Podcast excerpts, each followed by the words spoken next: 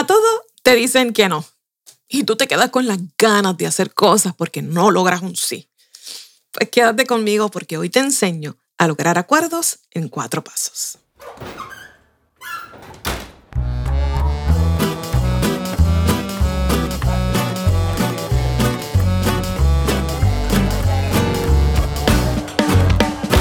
Soy Belma Hernández, estratega de comunicación y tu cómplice para desarrollar habilidades de redacción y comunicación efectiva para que puedas influir, persuadir y transmitir tus ideas estratégicamente, hagas crecer tu liderazgo y consigas a tu próximo cliente.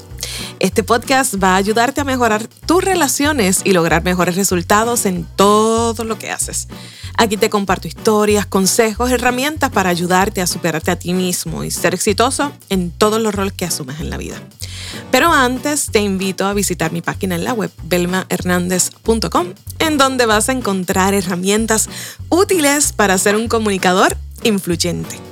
El último artículo que publicamos se llama El poder de las preguntas para comunicar eficazmente. Allí también te he dejado una guía que puedes descargar gratis con 10 claves para optimizar tu comunicación en las redes sociales. Ve para allá, compártela con otros, es gratis, belmahernandez.com. Y mientras estás escuchando, te invito a conectar conmigo en mis redes sociales, Belma Hernández T o ID Media Lab Allí comparto contigo historias, consejos, herramientas para que sigas creciendo tu influencia y los niveles de confianza en tu marca, organización o tu empresa. Te espero por allí para que conversemos. Conseguir clientes y crecer tu liderazgo no es difícil. Aprende hoy a utilizar el poder de las palabras para que puedas convencer, conectar y generar confianza entre tus clientes o seguidores tu familia, los miembros de tu familia, con tus compañeros de trabajo. Y logres esos acuerdos que necesitas para cumplir tus metas personales, familiares o profesionales. Así que quédate, quédate conmigo hasta el final de este episodio y sé que lo vas a aprovechar. En estos días ayudaba a alguien muy cercano a mí que obviamente por, por ética no puedo revelar su identidad y, y le ayudaba a cambiar un no por un sí. Había un tranque en algo que estaban eh, tratando de lograr. Y cuando estaba eh, ayudándole, apoyándole en ese proceso, me acordé de ti y pensé que debo contarte cómo fue que logramos un acuerdo con alguien que reiteradamente insistía en hacer las cosas a su manera. Así que hoy te comparto cómo lo logramos y estas técnicas las puedes aplicar en cualquier escenario de tu vida, ya sea con tus hijos, con tu pareja, en tu trabajo, con tus clientes.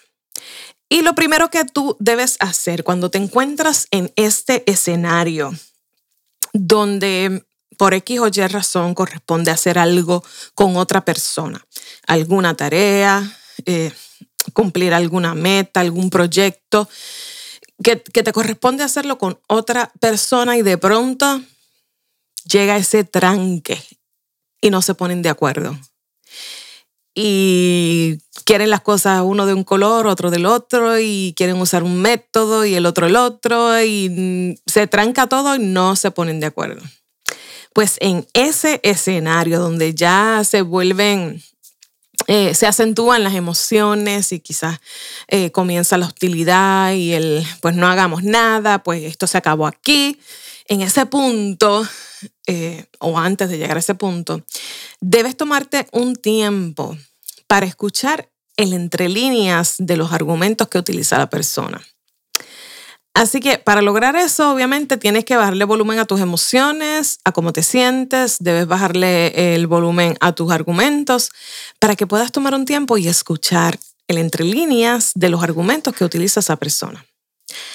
Ahí en ese entre líneas puede estar tu gancho para moverlo hacia donde tú deseas. Para esto, Puedes hacer preguntas y mostrar que te interesan sus razones. Debes mostrar empatía. Segundo, quítale presión y atención al punto de tranque. Enfócate en otro aspecto del proyecto, del trabajo en común que realizan y así pensará que para ti no es tan importante el asunto y te va, te seguirá hacia lo que prestes mayor atención. Eh, si lo que ha generado una crisis, un tranque, pues es el color que van a utilizar, pues entonces muévete hacia otro aspecto que podría ser las letras que van a utilizar, eh, poniéndote un ejemplo así bien, bien básico. Eh, la, idea es que muevas, muevas tu atención y tu enfoque de ese punto de tranque y que esa persona se mueva contigo hacia ese otro aspecto. Tercero, en ese otro aspecto que ya has convertido estratégicamente en el foco de tu atención, suéltale el control. Invítale a decidir, a elegir. Y cuarto, espera un tiempo razonable si todo sale bien, ya debe haber renunciado la persona a la decisión de ese aspecto que generaba tranque. Si no lo ha hecho, vuelve sobre el tema con una pregunta. ¿Qué decidiste sobre aquello? Sobre X o Y asunto. Seguramente te devolverá la pregunta y tú estarás en el punto donde puedes lograr lo que tú querías. Probablemente te transfiera la responsabilidad a ti sobre ese aspecto que antes generaba tranque y entonces ahí tú vas a proponer lo que tú querías hacer y lo vas a lograr hacer. Como ves, para actuar con táctica y estrategia, primero debes bajarle el volumen a tus emociones y respuestas sobre lo que está pasando. Debes dejar de enfocarte en cómo te sientes y enfocarte en lo que quieres, en lo que tú quieres lograr, en la meta. No debes ser frontal en tus reclamos. A veces será necesario asumir una actitud humilde y mansa para rodear el tranque y a la persona de manera que no te sientan como una amenaza o que no sientan que tu propuesta es una imposición. Créeme, yo he aplicado y he ayudado a otros a aplicar estos pasos en muchas ocasiones y con excelentes resultados algo que será siempre clave en un proceso de negociación, no importa la magnitud de la negociación, ya sea para lograr un acuerdo con tus hijos, con tu pareja, con tus compañeros de trabajo, con un cliente, algo clave siempre será la empatía. Esa será tu arma secreta, la empatía. Y como bien dice el famoso negociador del FBI, Chris Voss, la empatía no tiene que ver con ser amable ni estar de acuerdo con el otro en todo tiene que ver con comprenderle. Se trata de levantar la alfombra en vez de golpear el bulto que se forma en la alfombra.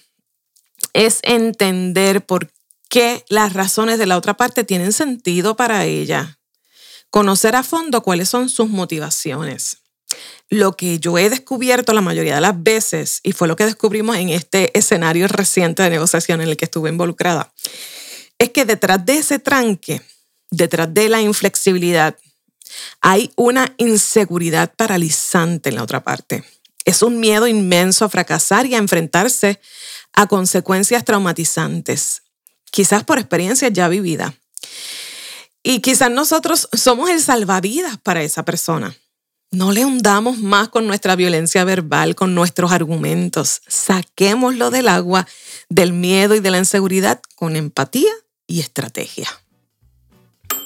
Gracias por el apoyo que me das compartiendo este podcast con otros, haciendo tus reviews y comentarios sobre lo que piensas de lo que hablamos hoy. No te olvides de suscribirte si no lo has hecho. Escríbeme y si necesitas que te ayuden en algo en particular, también puedes decirme. Nos escuchamos la próxima semana. Hasta entonces, sé lo que quieras hacer, pero no te olvides de ser auténtico, de ser consistente, de ser empático y sobre todo ser confiable, porque tú eres el mensaje.